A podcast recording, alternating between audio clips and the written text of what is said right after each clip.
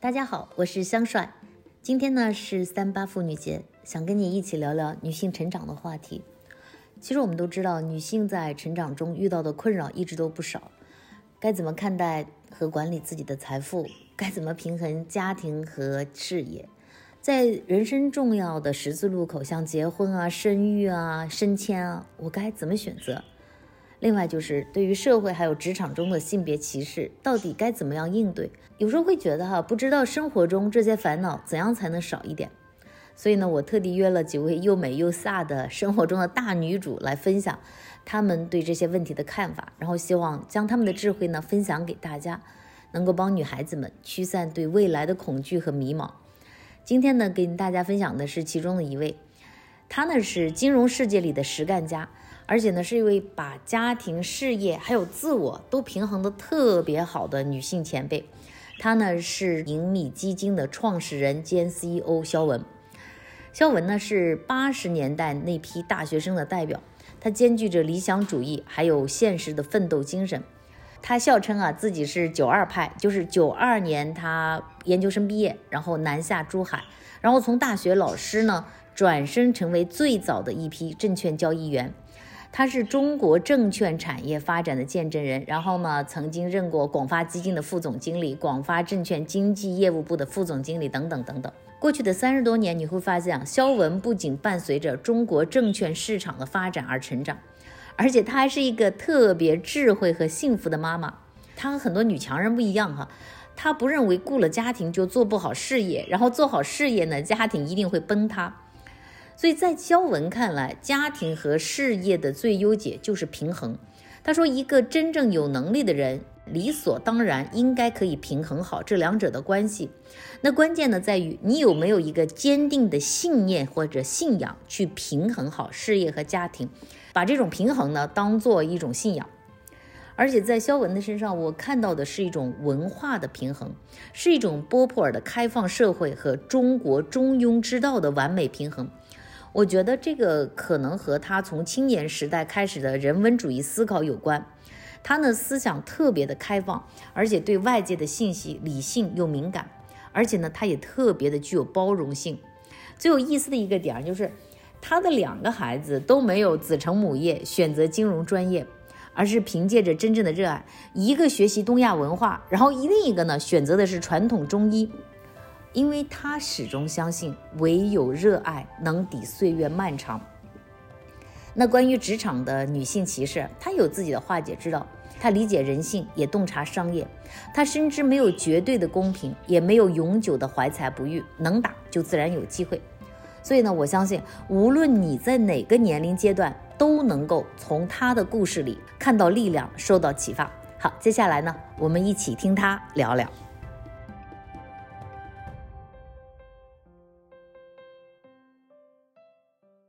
我们今天这个，我觉得就是我们简单啊，我觉得就是特别想，包括我们团队的好多女孩子也都特别想，就说说跟几位成功的女性聊一聊，因为现在的女性都面临着，我觉得两个哈，一个是职业生涯怎么往上走，嗯，然后对，第二个就是职业生涯怎么和自己的这种家庭生活去匹配。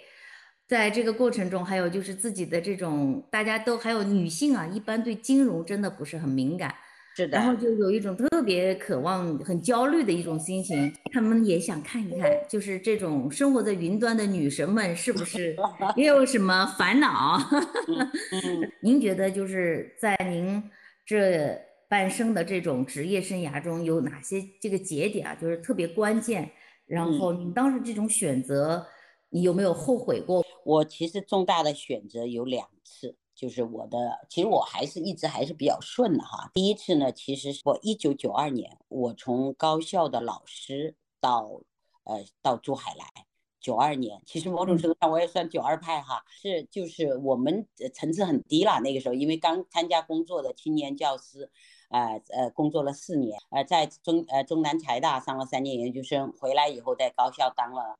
四年老师，我八八年毕业嘛，九二年，对，这个就是其实都是勇气啊，这个就是是一个是的确是老人家画了一个圈儿啊，那个还是很向往。其实我对我来说，整个环境啊，氛围是整个的这个南下的氛围哈，南非的氛围，但从我自己来说，还是。还是有一种从理论到实践的这种向往，就是我们你看读书人，我本科学的是电子技术，研究生学的是呃，就财大的公经系的企业管理专业，那个企业管理专业我也教了几年的书啊，那么那么其实还是很向往理论到实践，而且的话那个时候呢比较大的这个还是比较少，因为当时学校还是挺好的，要干得很好，当时我记得我们系主任跟我谈话。他说：“你是每这连续四年高校那个，就是不是要评评那个学生打分嘛？你在青年都排在反正第一档吧，他没说几档，说前几名。你这马上要升教研室主任了，他说你要再，你，就是你现在走很可惜吧，大概是这样。但是我觉得还是抵不住那种向往，就是说那种，呃，还是呃，这个这是一次吧，我觉得，呃，但是从我的角度来讲，真的不后悔。第二次呢？”啊，就是我创业了，那个是的确广发基金的副总，我干了十一年，呃，各方面都非常好，而且很顺，呃呃，而且就是我们当时广发的老大还挺啊，就是一个是他对人很好，第二个的话呢，就是我我不是因为好像干的就是很郁闷去创业的，不管在行业啊还是在公司，都是属于很还是比较顺利啊，不是因为怀才不遇去创业的，这次的创业主要。我觉得是因为热爱和初心。那次呢，可能是因为对实践的一种向往啊。就是说，那这次的话呢，因为就是我的确是对于这种基金挣钱，基金不挣钱，这个这个是我们想改变这个啊。所以，盈利成立就说要改变中国人买基金的方式。这个真的不是，就是因为我做了十就是几十几年的这个基金的销售以后，我觉得那个商业那个业务模式有问题。这种业务模式。做的没意义，因为可能也到最后，说实话，就生活上也没什么压力了。我觉得总想为自己的呃兴趣、热爱去做一次努力，成功了当然好，失败了也也就当提前退休了。因为我是五十二岁创，还想的比较清楚的情况下，我觉得大多数人都觉得我很有勇气。我觉得当然勇气是一部分，但是我觉得我是还是比较任性啊，一个女人的任性。这个任性是什么呢？我觉得我特别能够理解，理解吧？对，我特别理解，对对对对对，真的就是就是那种感觉，就是就是想为自己活一下那种感觉。当然了，心里也有点底线，知道就是说我再差也差不到哪里去了。对对对对对对对，就是这句话，做一下自己想做的事情。我说我那整整个职业生涯都在，你看为公司小呃年轻一点的时候，孩子。后面呢，公司从来没有自己为自己的兴趣爱好去做过一件事情。当然，说实话，后面这个兴趣和爱好，真的这个这个热爱也是在工作中培养起来的。热爱和初心，就是真的是我学的是勇气和韧性。这个韧性，其实某种程度上，我觉得是女人的韧性。努力这几年，当然就是你讲的前面就是呃这个这个底牌，就是说我这个最差的情况，这个基础已经想得很明白了。最坏的情况已经还是把它想明白。就是这个情况，这个是我我觉得，呃，肯定是不后悔的啊。但我现在站在六十岁这个关口上，我回去看，其实是很短的，特别是职业生涯。所以，如果一生都不为自己的这种呃爱好或者兴趣或者热爱去做一件事情，还是有点遗憾的。就是你生在这个行业里面，那您自己是什么时候开始财务进对自己进行财务？九二年进的是珠海国投，因为当时。社区啊，一个珠海，珠海国投当时全社会招聘，招了三十多个研究生。后来这批人都还挺有才的。是那个时候，因为珠海国投它是证券业务板块，我是第八期还是第几期红马甲吧？去过马甲培训，同时的话呢，也就是最早呃一批呃营业部的，就是管营业部的老总啊，就是。您是真正见证了整个中国资本市场，见证了。你觉得哈？就是咱们要问的，就是你觉得？女孩子要从什么时候开始理财比较好？哎，对，咱我们真的敞开聊。对对对。接下来我要讲的话，我觉得是这样的。我觉得女性从她独立走向社会开始，就得有这个理财概念。为什么？我讲三个理由。第一个理由，我觉得经济独立是人格独立的基础。你都没有经济独立，你想人格独立吗？女人很多人都想自己独立，人格独立，对吧？二点就是说，你成家以后，你的这个一般中国人啊，就是家庭财富很多长在女女人的手里，对吧？就是女。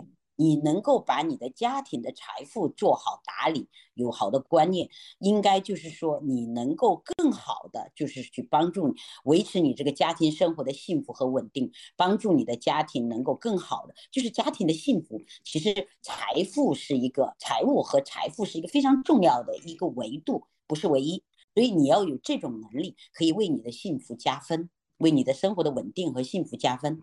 就是说。啊，可以更好的为家庭做贡献。第三个理由其实是应该排在第二个里面，就是说你如果有这样的理念，你能够比较早的开始财富管理，能够做好理财，其实能够给你增加一份财产性的收入吧。就是说，嗯，会减少你家庭的矛盾和困顿。我我觉得是贫贱夫夫妻百事哀，百事哀。对对呀，很多的矛盾不就是这个？所以我觉得第一条、第二条，一个是在家庭生活里面，一个是人格独立上，这个。这两个理由都会让我们要从你走向社会的第一天开始，从你特别是好像说年轻的时候不要理财，年轻的时候也要啊，要不然你把那些没有这个概念，你把就自己乱花，就是月光，其实你你为你们后为后面的生活都有很多的困困带来很多的困难。而且我有一句金句：凡是用钱能解决的问题都不是问题，真正的问题是你用钱也解决不了的。啊，就是说，但是很多人就为了钱去制造无穷的问题，这也就是认知没有到位。不同的年龄段，你都要，你从任何开始，从今天开始，你就得去有理财意识，你就能够对自己的财富进行一些管理。中国最大的两个东西，就是说，一个是做父母不用考核的，就是不用不用考这个这这个合格证的，不需要学习的。第二个呢，就是财富。呃，就是不用学习的财富管理不用学习的，好像我天生都会啊，就是说，所以这是很大的误区，就是所以我就说，任何时候都要从现在开始，你去学习它，有这个理念去学习，它是有一套方法论的。很多人想用自己的业余去跟专家的呃专业去对抗，跟专业去对抗，那肯定是必死无疑嘛。特别赞同，我是真的是结婚生子，然后父母慢慢开始衰老以后，我才真正意识到。生活中有百分之九十以上的烦恼是可以用金钱解决的。对对对，而且我有一句金句：凡是用钱能解决的问题都不是问题。都不是。哎，金句在今天真的金，真的。真正的问题是你用钱也解决不了的。那肖总，您觉得就是平衡事业和你觉得事业和家庭要平衡吗？我觉得平衡事业和家庭的最优解是什么？就是你那两个字用的很好，平衡。最优解是什么？就是平衡。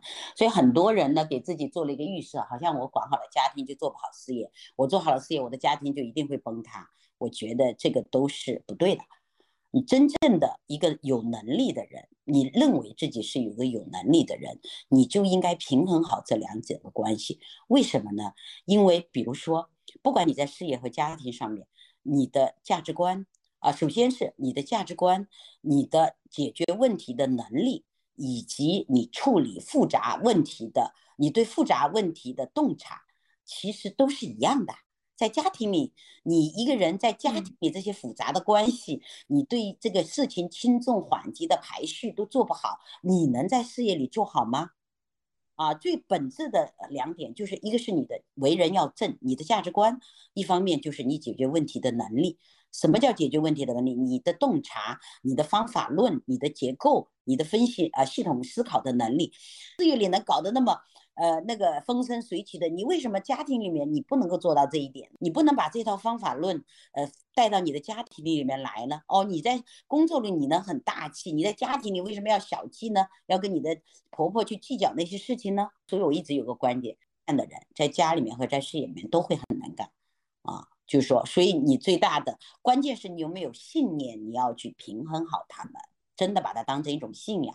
我觉得一个完整的人，他就应该把家庭和生活平衡好。你把家庭当做另一份事业，女人就有两份事业嘛，女人比男人多一份事业嘛。看到我周围的那些呃能干的人，他都基本上把这个东西平衡的还是比较好的。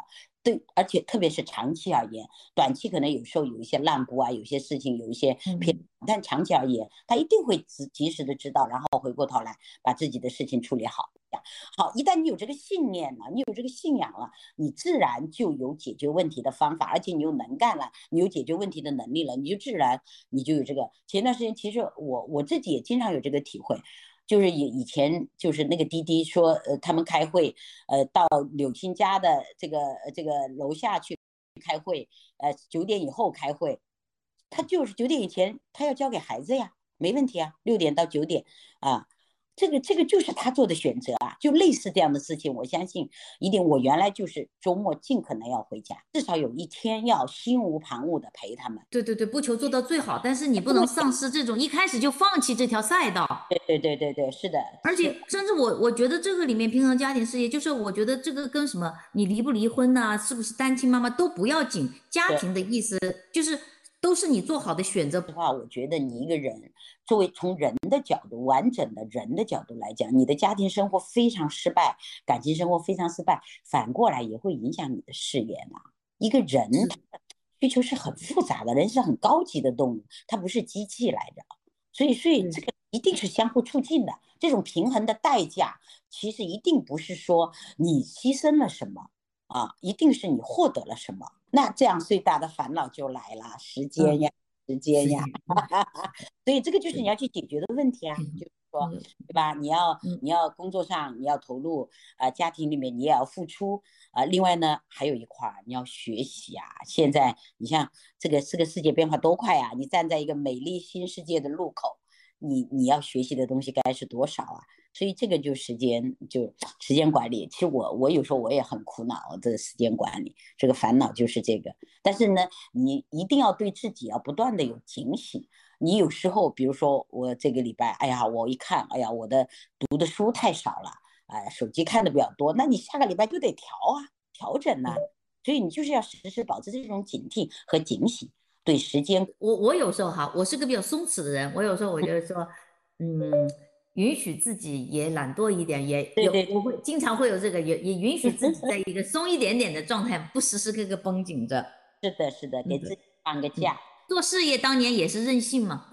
对对对对对对，是吧？所以就就不能够把自己把自己给丢在做事业的过程中间，做事业是为了成全自己、成就自己，所以你不能在这个过程中间舍本逐末，把自己给丢了。管理的这种重视，哎，我也没做得很好，但是，呃，就是我很苦恼，因为我的时间经常不属于我自己。中国人的平衡能力是很强的，但是我们渐渐的对这个东西有一点就是排斥，好像总觉得这个中庸中庸不好。其实平衡是一种能力。正好我有一个朋友面临的困难，她跟她的老公都是政府官员，就是一个唯一的一个女儿，嗯，老让她学金融，女儿喜欢艺术，啊，所以这个上本科的时候就让她学的金融数学，就拧着孩子的这个爱好。然后呢，研究生去英国学了一个呃艺术管理还是文化管理，现在就业了，就就。他现在还挺厉害的，去尤伦斯那里实，呃，去实习了。他自己凭自己的本事找到了尤尤伦斯那里的实习，然后，然后父母就想叫他回来，在珠海找了一个工作，稳定的工作。其实就是我我讲这个背景就是就业的，就是稳定和风险之间的这种选择。我有什么建议啊？那我的建议就是听从内心的召唤，呃，以就是听从热爱的召唤，因为我特别觉得。对于我们的下一代人来讲，我们这人往往都是我应该干什么。其实，先生您还比我年轻啊，就是说，您其实都好一点。就我们这一代，就是你妈妈，我们这一代的人，就是我，我可能比你妈妈小一些啊，就是说小小小小啊，对对对，就是至少我八八呃六零后嘛，我们都是应该干什么？因为我们要改变家庭的情况啊，改变什么，对吧？但是，但是我觉得我们的下一代全是富二代。就是我们眼里的富二代，所以这不是他们的过错，这是整个社会发展的一个呃这个这个历程，就是说一个自然的结果。所以我们不能用我们这一代人的价值观和这个要求来这个要求下一代，所以他们的未来一定是按自己的热爱去干事情的啊，我家里两个孩子就特别典型，一个去学了，学的是东亚文化，一个呢学的是中医。希望他们搞金融啊，金融多好啊，多热爱啊！嗯，就这个东西，所以我对年轻人的这个建议就是，还是因为只有热爱可抵岁月漫长，只有热爱可以抵，就是说这个叫什么？就是艰难困苦、困顿寂寞。你你你做成一件事，你你整个工作职业生涯，你就会有很多的艰难困苦的。就是你在这个领域，就是你做任何一个领域，你都应该成为这个领域里面的专家，哪怕你就是一个修脚工。还有就是父母很担心，就是热爱会没饭吃，这点我也就是我也不太赞成，因为中国现在的这个人口啊，未来的发展啊，就是说，他只有真正的热爱的热爱的事儿，他才会有创造力。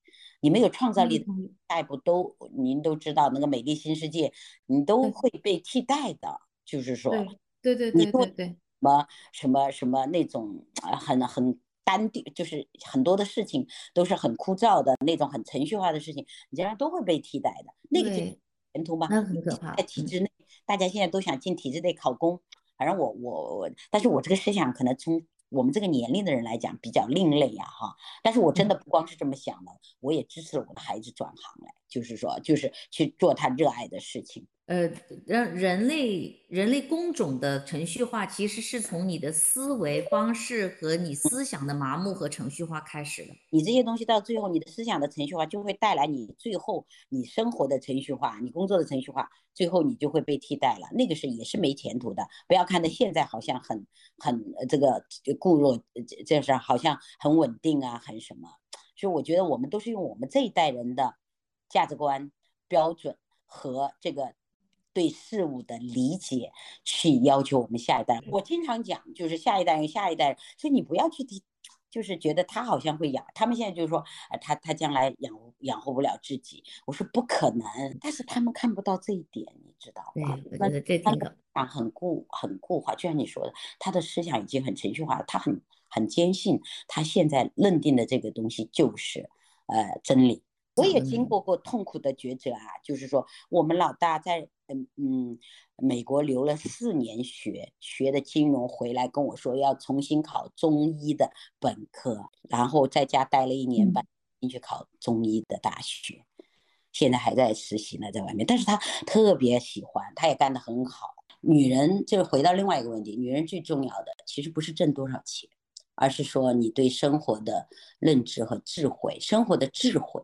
我觉得这一点很重要，所以我们刚刚聊的这些问题全是智慧。是这样子，对对对对。包括我年轻的时候，就是觉得钱一点都不重要，后来是真的一点一点的感觉到，哦，真的不是这样的，现实的生活会一点点的把你磨砺成现在这个样子。是。那那最后一个问题啊，肖总，就是现在就是大家普遍还是反映，就是女性在结婚生子对职业的冲击比较大。然后，您生活中您感受到过这种？踏入生活第一步的时候，就是找工作这个时候，因为他对你不了解的时候，就像结婚，你说为什么有人要谈呃谈恋爱，为什么要讲条件？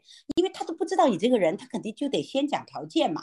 但是呢，我不认为它存在于所有的地方。你真正一旦进了公司，其实我觉得不管是什么公司，你真正我们评价的，我们其实把男和女其实是这种。呃，性别的这种歧，就是这种歧视也好，性别的这种呃知觉感觉也好，或者呃这个辨识度也好，就没有那么高了。进了公司以后，就是看你是不是真的能打。能干进来以后，基本上就是这样了。那除非你真的，因为你这个就是你生孩子那段时间，大家其实也也都比较理解。进门以后，任何单位其实是这样的。你进门以后，其实我觉得这个环境还是相对公平，还是看你对公司的贡献。所以我如果要讲，就是有不公平的存在，但是呢，就像那句话，就是你不能在所有时间里欺骗所有人，你可以在所有时间里欺骗部分人。你也可以在部分时间里欺骗所有人，但是你很难在所有时间里欺骗所有人。那公平也是这样的，你就是有可能你是在某些局部你遇到了不公平，某些时间段、某些局部，但是人家此处不留爷，还有留爷处呢，对吧？那你在那里再来贡献，所以就是长期的在你的人生里面永远的不公平，一直都不公平。我觉得这个东西要想想是自己的问题，我我特别同意，对对对对对。我不相信有永远的怀才不遇，我也是不相信。就跟我们金融市场一样，短期的这种 mispricing 总是存在的，但是从长期来看，它价格还是会回到均衡。对对，所以如果有什么心态，就两个，一个呢就是说，真的是你这个能力心态，你要把自己真正变成一个有用的人、有能力的人啊，你就要不断的去学习啊、成长啊。第二个呢，就是说。就是我觉得心心态就是要那种嗯，面对就是就是加强心理的强大呀。就是说，这女子有时候玻璃心很脆弱，脆弱。其实内心的强大是很重要的。生活中也不仅仅是面对不公平，其实你会遇到很多的困难难题。女人因为你要做两份事业嘛，就是说，所以你你必然遇到的挑战会比嗯更多。对。啊，就是说，你就是你必然遇到更大的挑战，所以你要有强大的心脏，就是说你内心要强大。但是内心怎么强大，其实还是你的怎么说，还是阅读啊。我觉得你如果要我对大学读书的女孩子说什么，我说阅读要培养自己的人文精神。我觉得我们这一代人，我们两代人，咱们父母那一代，我们这一代人，讲起来我们都是有知识的人，但是我们身上缺的都是人文精神。我现在自己回想，我走到今天，就是说，如果说大家觉得哈，我还比较有，呃，比较有我，我不说成功，有一点点睿智啊，生活中有一点点智慧。我现在回过头来想，很多的东西就跟我那个啊阅读是有关系的。还有就是我说的人文精神，除了这个以外，我最最重要的是，就是我对人人性的理解，对，就是因为大量的阅读啊，读读的是。当文哲思文哲思潮里面那些对人人性的理解，对人的价值、人的尊严、人的就是呃这个人的这种动机，其实对这些东西对人性吧更深的洞察，这种会让你对人更加的尊重啊，对人的这种内在的，就是我会觉得人有你有这种思想以后，你会有更多的同理心，你会。更多的呃，这个洞察对人性的洞察，所以你会更好的去怎么跟他们打交道。你去处理问题、解决问题的时候，你会更多的去关注人的因素。就是我我所以其实人文精神它最核心的就围绕着那个人在在就是在积累。我还跟各大招生的老师去交流过，我说他们学专业的时间那么短，难道他们不会呃那个？积累不够吗？我说我们要学四年，你知道人家他给我的讲话终身影响了我，就是说那个时候已经我小孩已经快要考大学了哈，就是说他说大学教育不是教传授知识的，大学里最重要的要学习的东西，独立思考的能力、批判精神、领导力，呃呃，形成价值观。他说这个是真正你啊学习的方法哈，包括学习的方法，就是说大学里训练的是这个。学习能力啊，训练的是这个。你所有工作中的东西都是后天学的。你有只要有这些东西，你都后天。反正他对我影响还是挺大。但是我自己回想，我为什么会回想来？哎，其实我现在今天如果说有一点点成绩的话，一定是跟大学四年那个教育，那个教育其实不是说我学了多少知识，而是我那个时候的阅读。那就回到来，我大学女孩现在应该花时间在哪里？其实我我真是这么想，会帮助我一生，我们的一生获得更加的呃，就是完整和智慧。啊，肖总，要是要是三八妇女节的话，要是要你对这种呃这种二十多、三十多的女孩子要送一句话的话，又是你的下属或者你的女儿或者你的那下一辈，你会你会跟他们讲句什么话吗？